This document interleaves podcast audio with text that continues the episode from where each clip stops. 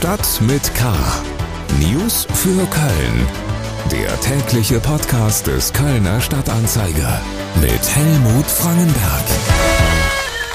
Ja, es darf ein bisschen gefeiert werden. Das ist die 200. Folge unseres täglichen Nachrichtenpodcasts aus dem Newsroom des Kölner Stadtanzeiger. Herzlich willkommen zu Stadt mit K. Schön, dass Sie dabei sind. Das sind unsere Themen am 23. Juni. Koalitionsvertrag in Düsseldorf. Was bedeutet die Einigung für Köln? Hilferuf der Stadtverwaltung. Makler sollen Gebäude für Schulfilialen suchen. Kunst im öffentlichen Raum. Künstler können Litfaßsäulen gestalten. Schlagzeilen. Gas ist von nun an ein knappes Gut in Deutschland. Das sage ich, die obwohl oder gerade weil die Versorgungssicherheit in Deutschland aktuell gewährleistet ist.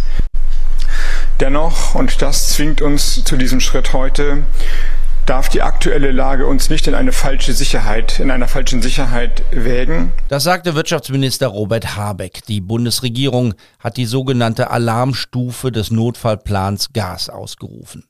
Der Chef der Kölner Rheinenergie, Dieter Steinkamp, hat heute bei der Vorstellung der Bilanz der Kölner Stadtwerke zum Energiesparen aufgerufen. Die nächsten zwei bis drei Winter würden zu einer Herausforderung, so Steinkamp. Er appellierte an alle Kölnerinnen und Kölner, Energie und hier insbesondere Gas einzusparen. Es werde zu weiteren Preiserhöhungen kommen, auch deshalb lohne sich das Energiesparen. Initiativen, die sich für Flüchtlinge und Integration engagieren, haben scharfe Kritik an der Stadt geübt. Menschen würden massiv unter Ausreisedruck gesetzt und vor Ort bei der Ausländerbehörde festgenommen, heißt es in einem offenen Brief an Oberbürgermeisterin Henriette Reker. Menschen, die jahrelang hier gelebt und gearbeitet haben, würden abgeschoben. Unterzeichnet haben den Brief unter anderem der Kölner Flüchtlingsrat, der Integrationsrat und der Runde Tisch für Integration. Sie fordern, dass die Stadt Ermessensspielräume besser und zugunsten der Geflüchteten nutzen sollte. Der Kölner Stadtanzeiger ist zusammen mit der Kölnischen Rundschau mit dem Theodor Wolf Preis ausgezeichnet worden. Die Reihe Flutprotokolle wurde als bestes digitales Lokalprojekt Deutschlands prämiert. Nach der Flutkatastrophe im Juli des vergangenen Jahres sind in dieser Videoreihe 60 Betroffene zu Wort gekommen. So entstand eine beeindruckende Dokumentation über das Leben zwischen Angst, Erschöpfung, Verzweiflung und Hoffnung. Der Theodor Wolf Preis ist der vielleicht renommierteste Journalistenpreis Deutschlands. CDU und Grüne haben heute in Düsseldorf ihren Koalitionsvertrag vorgestellt. Erstmals wird es also in NRW eine schwarz-grüne Koalition geben. Fast 150 Seiten dick ist der sogenannte Zukunftsvertrag für NRW. Der Klimaschutz spielt erwartungsgemäß eine sehr große Rolle. Es bleibt trotz Energiekrise beim Kohleausstieg 2030. Der Ausbau der Windkraft soll erleichtert und beschleunigt werden. Auch der öffentliche Nahverkehr und das Radwegenetz sollen deutlich ausgebaut werden. Wir kommen zu den Themen, über die wir etwas ausführlicher sprechen. Politik. Das Fundament für eine erfolgreiche Arbeit für Nordrhein-Westfalen auch in den nächsten fünf Jahren ist gelegt. Nach diesen fünf Jahren, das ist unser Anspruch, soll Nordrhein-Westfalen sozial gerechter, ökologischer und digitaler und wirtschaftlich stärker sein als heute. Das sagten Henrik Wüst und Mona Neubauer heute bei der Vorstellung des schwarz-grünen Koalitionsvertrags. Da steht viel drin im Papier, aber wenn man dann mal genauer hinschaut, ist es so wie immer bei solchen Vereinbarungen, vieles bleibt vage. Beispiel Nachtflug am Köln-Bonner Flughafen. Da heißt es, man habe das Ziel, die nächtlichen Passagierflüge zu reduzieren. Also kein Verbot und auch keine klare Zielvorgabe. Köln kommt selten vor im Vertrag. Die Technische Hochschule soll ein Modellcampus für nachhaltige und klimaschonende Entwicklung werden, heißt es da. Und auch für eine direkte Schienenverbindung zwischen Köln und London ist Einsatzplatz. Eltern, Lehrende, Schülerinnen und Schüler sind natürlich gespannt auf die Verabredungen beim Thema Schule. Ministerpräsident Hendrik Wüst. Nach Corona brauchen Schülerinnen und Schüler, die Kinder, Eltern, Lehrkräfte an den Schulen vor allen Dingen Verlässlichkeit, Ruhe, Stabilität. Wir wahren den Schulfrieden, führen keine Debatten über Schulsysteme, sondern investieren in die Verbesserung der Schulen. Über einen Sozialindex stärken wir gezielt genau die Schulen, wo besondere Förderung wichtig ist. Wir werden 10.000 neue Lehrkräfte einstellen und die Qualität des Ganztags stärken.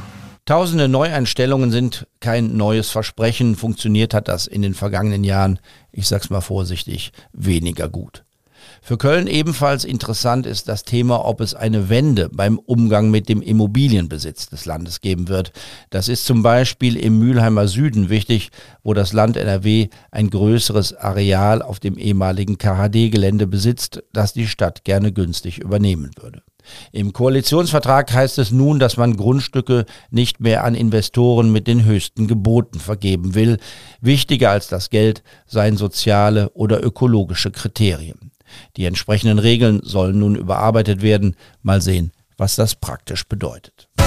Schule bei der fast verzweifelt wirkenden Suche nach Maßnahmen gegen die Schulplatznot will die Stadt neue Wege gehen. Mit einer europaweiten Ausschreibung sollen Investoren gefunden werden, die nicht nur Schulen bauen, sie sollen dafür auch gleich das Grundstück mitbringen. Zugeschaltet ist meine Kollegin Alexandra Ringendahl aus der Lokalredaktion. Die Flächen zum Bauen in der Stadt sind rar. Alexandra, wo bekommt denn der private Investor die Flächen her, die die Stadt selbst nicht findet? Ja, das ist in der Tat jetzt die spannende Frage, denn es ist ja genau das Hauptproblem, dass die Stadt keine geeigneten Grundstücke findet, beziehungsweise die, die es mal gegeben hätte, etwa das Siemens-Gelände hier in Ehrenfeld von Investoren gekauft und für lukrative Wohnbebauung genutzt werden. Von daher ist das jetzt die große Frage, ob sich da überhaupt ein Investor mit Fläche in, in, in petto meldet. Äh, es gibt aber ein Kölner Unternehmen, das sich ähm, jetzt vor kurzem, also 2020, gegründet hat und das eben genau auf dieses Segment spezialisiert ist, nämlich als äh, Investor und Entwickler Schulen zu bauen, das Grundstück selber mitzubringen und das danach eben der Kommune zu vermieten. Das heißt, Edukia und ich habe gestern die Geschäftsleitung gesprochen und das klang sehr nach einem schon sehr heißen Draht zwischen Edukia und der Kölner Verwaltung. Und ähm, ja, da läuft was, würde ich mal sagen. Und die haben, so viel würde ich das einschätzen, auch was im Angebot. Die Stadt sucht ja nicht nur Investoren für Neubauten, es sind auch Makler eingeschaltet worden und es gibt eine Ausschreibung, wo die Nachbarschaft aufgefordert wird, Menschen, denen Häuser gehören und Immobilien gehören, dass diese sich melden. Man will existierende Gebäude nutzen, in denen man provisorische Übergangslösungen umsetzen könnte. Da scheint vieles vorstellbar, zumindest in der Theorie. Die Stadt hofft auf schnelle Ergebnisse. Gibt es denn schon Konkretes, das Familien erfreuen könnte, die 2023 oder 2024 Plätze an weiterführenden Schulen brauchen? Ja, das Problem ist ja, dass all das, was jetzt gebaut oder geplant ist, eben nicht kurzfristig fertig wird und auch im kommenden Schuljahr eben keine neue Gesamtschule, kein neues Gymnasium an den Start gehen äh, wird. Aber ähm, es ist im nächsten Jahr schon so, dass klar ist, dass die Schülerzahl wieder immens steigt und die Stadt rechnet damit, dass es wieder einen Bedarf von sieben bis zwölf Mehrklassen gibt. Das ist eben konservativ gerechnet, sind das mindestens 300 Plätze, die bis zum nächsten Jahr geschafft werden müssen. Und anders als in, in den letzten Jahren wird die Bezirks, Bezirksregierung jetzt eben nicht mehr wieder mehr Mehrklassen äh, genehmigen. Und auch alle Kölner Schulleitungen haben da ja auch geschlossen in diesem Jahr die weiße Fahne gehisst. Und das heißt aber, ähm, an vielen Kölner Schulen werden jetzt eben ganz kurzfristig Erweiterungsräume gebraucht, um das irgendwie überhaupt schaffen zu können. Und äh, die Stadt hat jetzt auch ganz offiziell heute einen Aufruf gestartet an alle Eigentümer und alle Makler eben ganz dringend eben solche Gebäude auch zu melden. Zu melden. Und da ist auch völlig egal, ob äh, Mieten, Pachten oder Verkaufen. Ähm, die Stadt nimmt alles, was sie kriegen kann. Also dann würden Schulen so eine Art Filiale bekommen in der Nachbarschaft, wo dann einzelne Klassen hin ausgelagert würden. Genau, dass sie in der Pause quasi ähm, in ähm, maximal fünf Minuten Fußweg von dem einen Gebäude ins andere wechseln können. Wir haben es eben gehört, die neue Landesregierung will keine Wiederauflage der Schulstrukturdebatte, hat der Ministerpräsident gesagt. Im Kölner Rathaus wird trotzdem erneut gestritten über die Frage, ob Gymnasien im Vergleich zur Gesamtschule bevorzugt werden in Köln. SPD und Linke kritisieren das grün-schwarze Ratsbündnis und da vor allem die die Grünen, die ja in ihren Programmen immer die Förderung der Gesamtschulen fordern.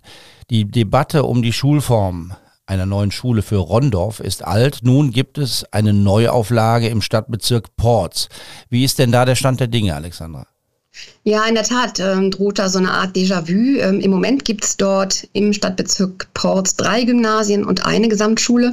Und jetzt lautete eben die Ratsvorlage am Montag so, dass die äh, Investorenausschreibung für ein sehr großes, sechs- bis achtzügiges Gymnasium oder eben alternativ zwei Grundstücke für zwei kleinere Gymnasien lautete und im Ergebnis also dann maximal ein Verhältnis entsteht von fünf Gymnasien zu einer Gesamtschule. Und das eben bei 1000 Kindern, die in diesem Jahr an den Kölner Gesamtschulen abgelehnt wurden.